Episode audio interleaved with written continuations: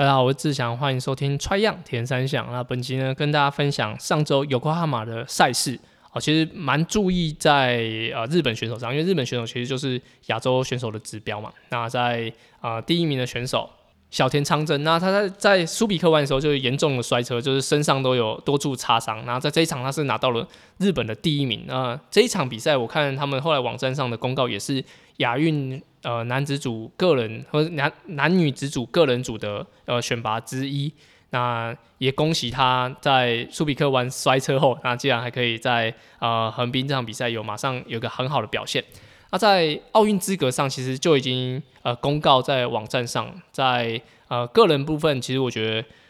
是台湾选手比较有机会去争取到奥运资格的。对，那在往往后就是会在。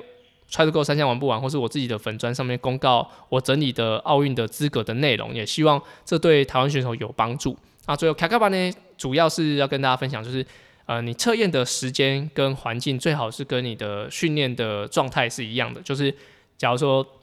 你平常只可以一大早骑功率，那你测验 FTP 的情况，我觉得也是可以在一大早，也不一定要说在下午。那天时地利人和做出来的高瓦数，但是到了早上之后反而是没办法使用的，所以就建议，如果你是一个时间非常非常固定，也只能够那个时候训练的人，那就建议你在测验的时候是用你平常练习的的状态去测验，我觉得是会比较好的。啊，最后蛮多的听众都是目前在接受隔离啊，那啊或者身边的朋友需要接受隔离，也希望大家在。啊、呃，这几天可能会有呃日夜颠倒，就追剧啊、玩游戏之类的。在最后的两天，记得要把作息调整回来，因为我们要重返人间了，跟我一样。大家听到节目的时候，我已经剩下一天的时间就隔离结束。那感谢大家的支持，那我们就下周见喽，拜拜。